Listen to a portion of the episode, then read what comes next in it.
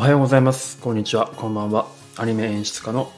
大石と申します。この番組はですね、えアニメの制作現場で実際にアニメを作っている僕がですね、アニメのことについて解説したりですとか、まあ、いろいろ話をしていく番組となっております。はい。でですね、この、え今日はですね、え昨日に続いて、ブリーチ千年決戦編の、えーっと1話の B パートを解説していきたいと思います。えーシーズン、ネットフリックスというとシーズン17の1話目ということですね。サブタイトルが The Blood Warfare ですね。はい。では、えーやっていきたいと思いますが、えー、ともし最初から聞きたいという方は A パート前昨日放送ですねしているのでそちらから聞いていただけると良いんじゃないかなというふうに思っております。でどんな内容的には、ま、アニメの演出家目線でですね制作えークリエイター陣のま意図とかそういったところをこう解説していくという感じになってるんですけれどもあの昨日もちょっと言ったんですがあの一切ブリーチのアニメこれまで恥ずかしながら見たことがないのでですね。あの定番のブリーチ演出とかに関してはかなり疎い、えー状態でございます。であの、まあ、リアルタイムで連載した時は原作の方は見ているのである程度の知識はあるというような状態で見ていくようになっております、まあ、7月から第2期ですよね。青年結成編の第2期が始まるので、まあ、それに備えてちょっとテンション高めていこうということでやっている企画でございます。なので、まあ、ブリーチ好きな方はもちろんのことですね。例えば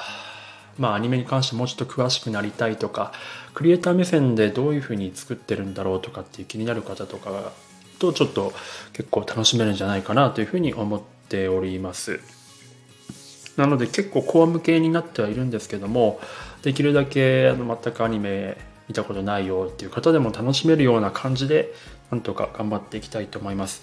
で一応 Netflix の映像を流しながらリアルタイムで実況解説していくようになっていきますのでもちろん音声は流れないんですけどあの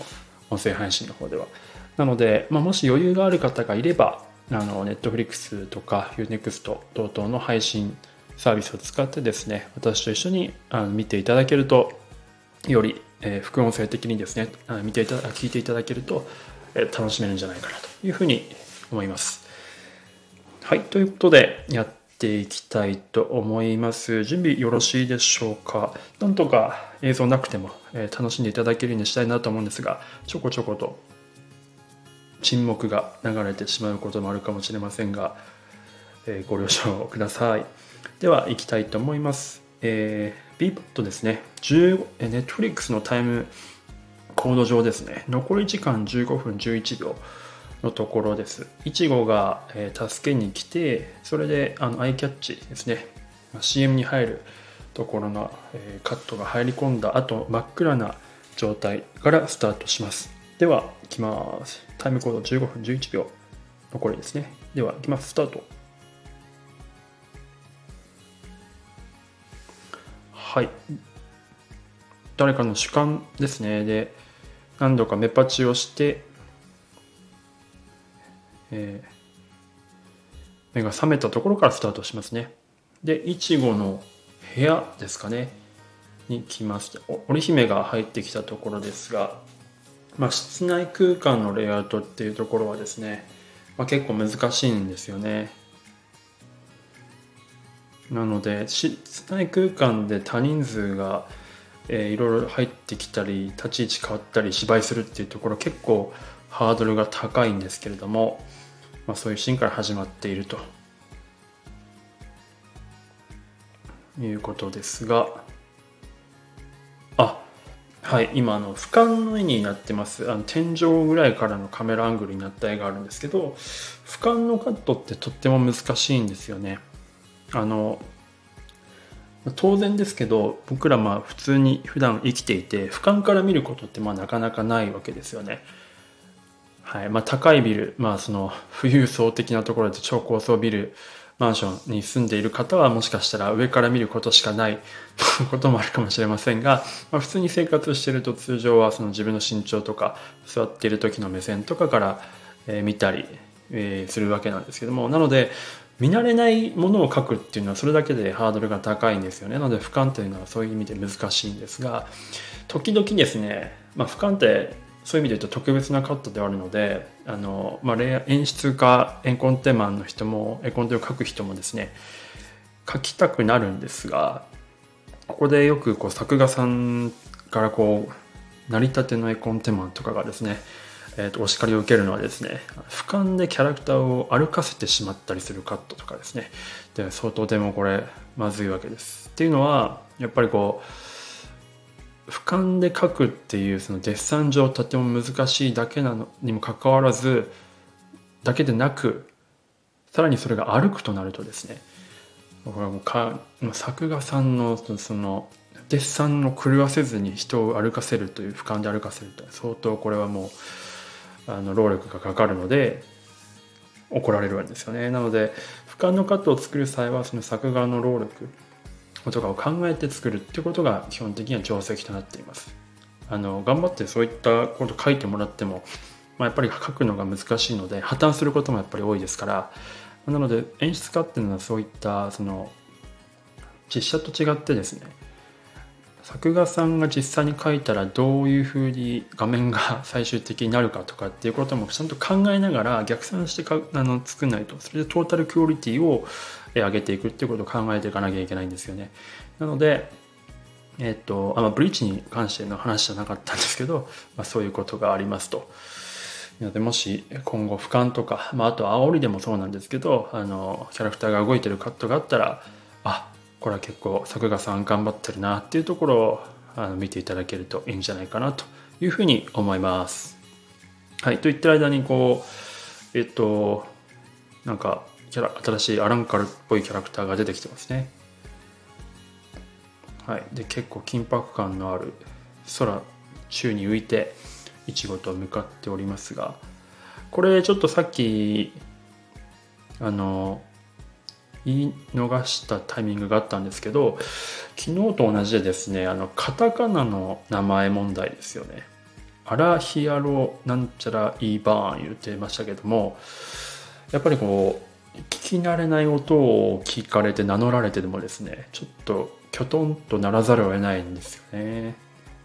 まあそれをこう狙いでこうあこいつ誰だろうって観客に思わせるための意図があればいいんですがまあこの、えーと、ブリーチに関しては原作でも名前が決まっちゃってるので多分おそらくそういった意図はないのかなっていうふうに思います。はい、あで今あのシーンが映りましてまだらめ一角たちのカットになってますけどあのちょっとこれの、ま、今直前のカットで真俯瞰であの今キャラクターが走ってましたけどあのぐらいこうキャラクターが豆粒のようにちっちゃければなんとかなるんですよね。なのでもしも俯瞰で歩かせたい場合はあのぐらい思い切って引いてあげると多少書くのは楽になります。ごまかしが効くので。で今、えーと、と弓近が喋ってますね。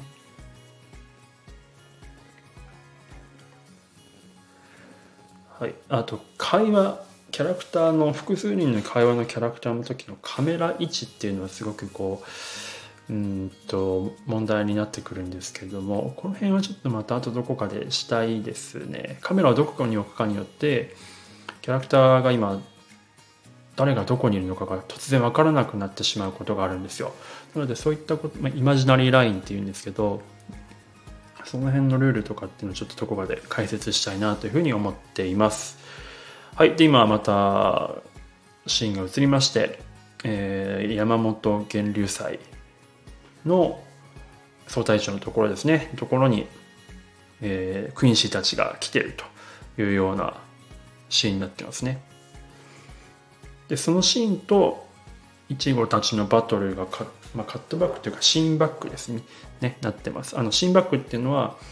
えー、2つのシーンのところにカメラが行ったり来たりして、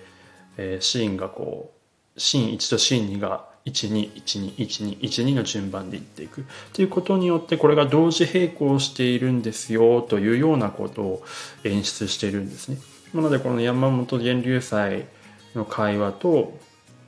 イチゴたちのバトルが、まあ、同時刻で展開されてるっていうことを暗に、えー、僕らに感じさせて、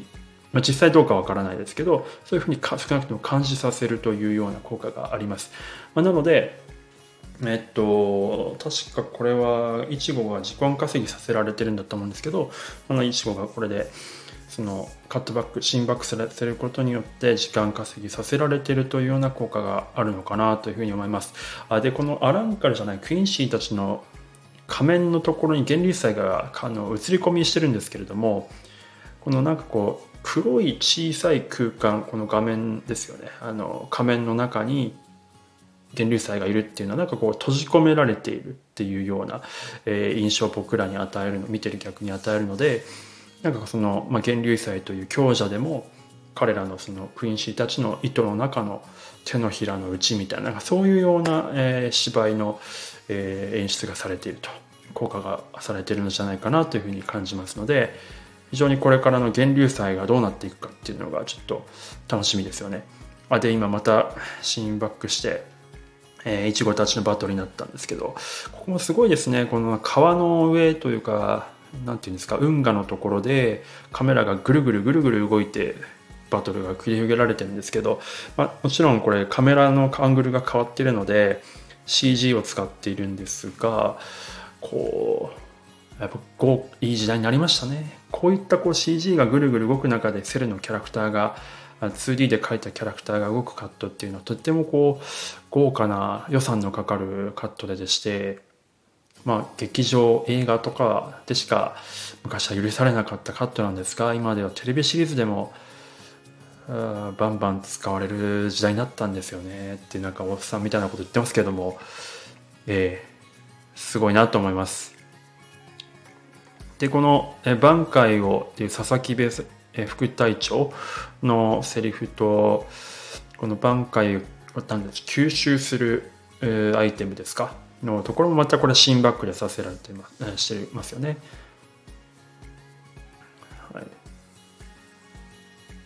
これでもシンバックとかカットバックって結構スキル必要なんですよね。あのなんかテンポ悪くなるんですよシンバックって下手すると、まあ、カットバックもそうなんですがまあ、なのでここちゃんとこう音楽も含めて緊迫感高めているっていうところを非常にこうしっかりとした演出力をこう伺わせる感じですね。皆さんこれこれどういうふうにこの心拍構成してるかっていうと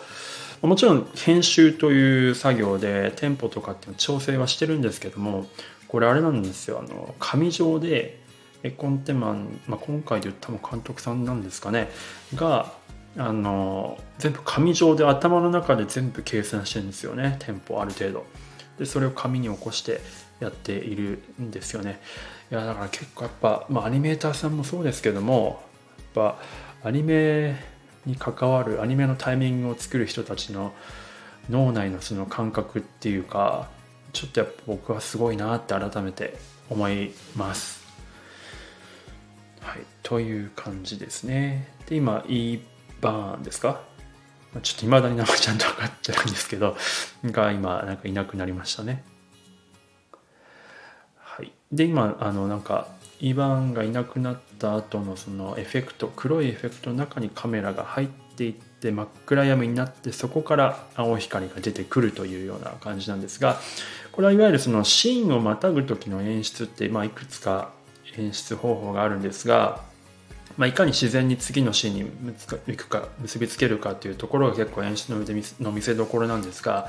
前回か前々回か呪術廻戦かなの時に言ったと思うんですがあの新しいシーンに来たら背景だけキャラクターがいなくてその場所だけのシーンを、えー、23カットぐらい見せる、えーまあ、BG オンリーと言われているものですね。からスタートするというのがまあ定番の手法なんですが先ほどのようにですね一回黒い画面挟んでそこから次のシーンにつなげていく次のシーンの芝居につなげていくっていうところがですねシームレスな感覚になってですね時間の断絶感がないんですよね。ちょうどそのカメラが入っていって次のシーンが始まるというようにこう時間の省略がないことによってちょっとやっぱ緊迫感があるというような効果があるというような感じですね。はい、で今エンディングに入りましたがこのエンディングあれですねあのまあ一時期アベンジャーズ以降みんなやってるやつですよね。その、と言ったらちょっとなんかこうやりますけども、あの、まあ、やりたくなっちゃいますよね。あの、なんか、キャラクターの、えっ、ー、と、代名詞的なアイテムとか、えー、武器とかを、すごい高解像度によってスローでこう回転させて、じわーっと動いてるのを見せていくっていうのは結構これ、アベンジャーズ以降、めちゃくちゃ流行って、みんながやりたがった、まあ、演出。まあ、ここでも使われてますね。はい。でこれは過去のアニメの名シーンなんですかねちょっと私初見なんですがまあなんかいろいろ原作では見ているのでなんかでも結構作画のタッチに歴史を感じるというか、まあ、スタジオピエロさんで使って作ってるんですけど、えーまあ、ちょっとすごい抽象的な言い方ですけどすごいピエロ感のある あのタッチだなというふうに感じますね。何なんですかねピエロ感のあるタッチってなかなかちょっと自分も言語化できてないんですがまあ有白書以降まああの感じって この感じ。すいませんねちょっとここあの語彙力がなくて恐縮なんですが、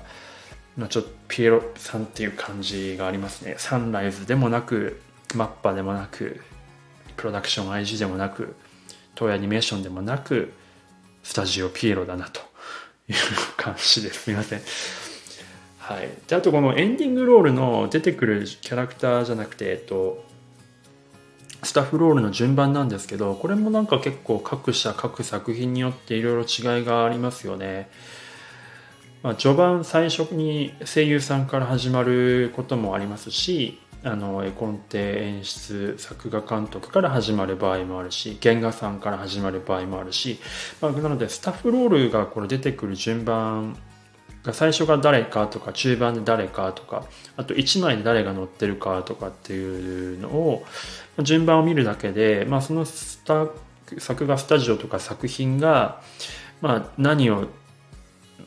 まあ、もちろん全員重要なんですけどもまあ、特に何をこう重要視してるかとかそういったところもこう伺える会社によっての文化とかもそれスタッフロールに結構出てくるのであの注目どころかなというふうに思いますね。はい。ということで、あんまりもう喋ることがなくなってきた感じなんですけれども、うん。なんか、懐かしいですね。全然ブリーチ久しぶりに見るので。こんな風な感じだったんですねアニメって。こう映像の進化がやっぱすごいですね長い作品ですから。あ脚本の絵コンって田口さんなんですね。私一度「魔人ボーン」という作品で一緒にお仕事させていただいたことがありますね。当時まだ田口さんは演出さんだったんで僕は CG プロダクションマネージャーだったんですけど、まあ、そういったちょっとご縁もありますね。なのでちょっと応援したいなと思います。はい。なんかすごい歌が最後読まれるんですね。これ定番演出なんですかね。はい。ということで今1話が終わりました。まあ、ちょっと次また2話とかやっていきたいなと思っているんですがいかがだったでしょうか？あのぶつけでやってるのでちょっと至らないところ多々あると聞き苦しいとこ多々あるとは思うんですけども、あ、慣れていくことによってちょっと磨いていきたいなと思います。もしこう面白いなと思っていただけた方はですねチャンネル登録フォローあといいねとかいただけると嬉しいです。でもしあのこれブリーチ自体もリクエストをもらってやってるんですけど他にこうこういったアニメ作品解説してほしいとかあればぜひリクエストいただけるとそれも嬉しいですそれがなければ基本的にあの僕が見たいものをただただやっていくという感じになるのであのもしかしたらとんでもなくマニアックなものをやってしまう可能性もありますからあの見たい聞きたいのを、えー、リクエストいただけるといいんじゃないかなというふうに思います。はい、という感じですかね、今日に関しては。ということで、えー、最後まで聞いていただいてありがとうございました。では、あまた明日ですかね、聞いていただけると嬉しいです。ではまた。